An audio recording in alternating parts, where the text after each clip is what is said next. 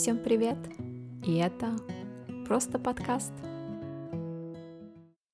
Сегодня я расскажу историю, которая никогда бы не случилась, если бы я знала иностранный язык. Девять лет назад мы с подругой ездили в Китай.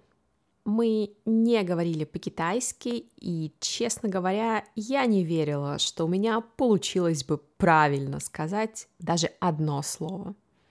Поэтому я скачала на телефон английско-китайский словарь. Необходимость воспользоваться словарем появилась там, где мы этого совсем не ожидали. Когда мы были в Пекине, мы решили поехать к Великой Китайской стене и выбрали самый близкий и самый популярный участок – Бадалин.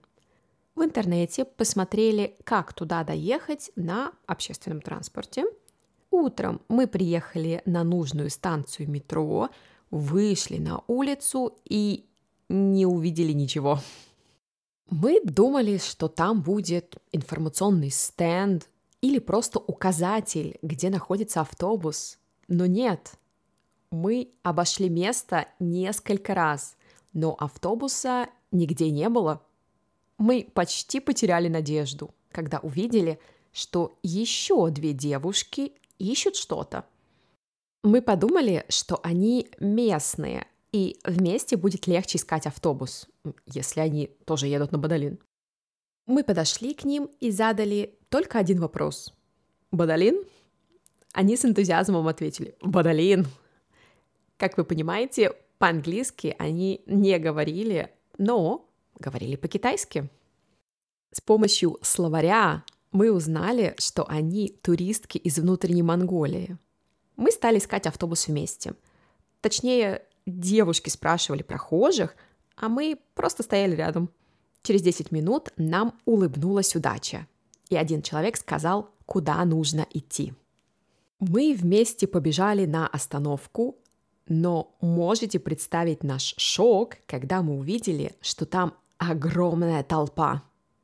Мы с подругой не понимали, что делать, но девушки показали жестами, что они все узнают.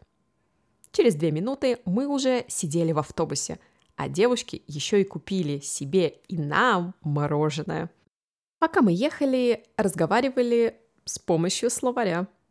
Мы искали главное слово по-английски, а потом смотрели, есть ли фраза, похожая на то, что мы хотим сказать. Если есть, то мы показывали китайский перевод. А потом я давала телефон девушкам, и они искали фразу, которая была бы их ответом. Иногда фразы не имели никакого смысла, но было весело.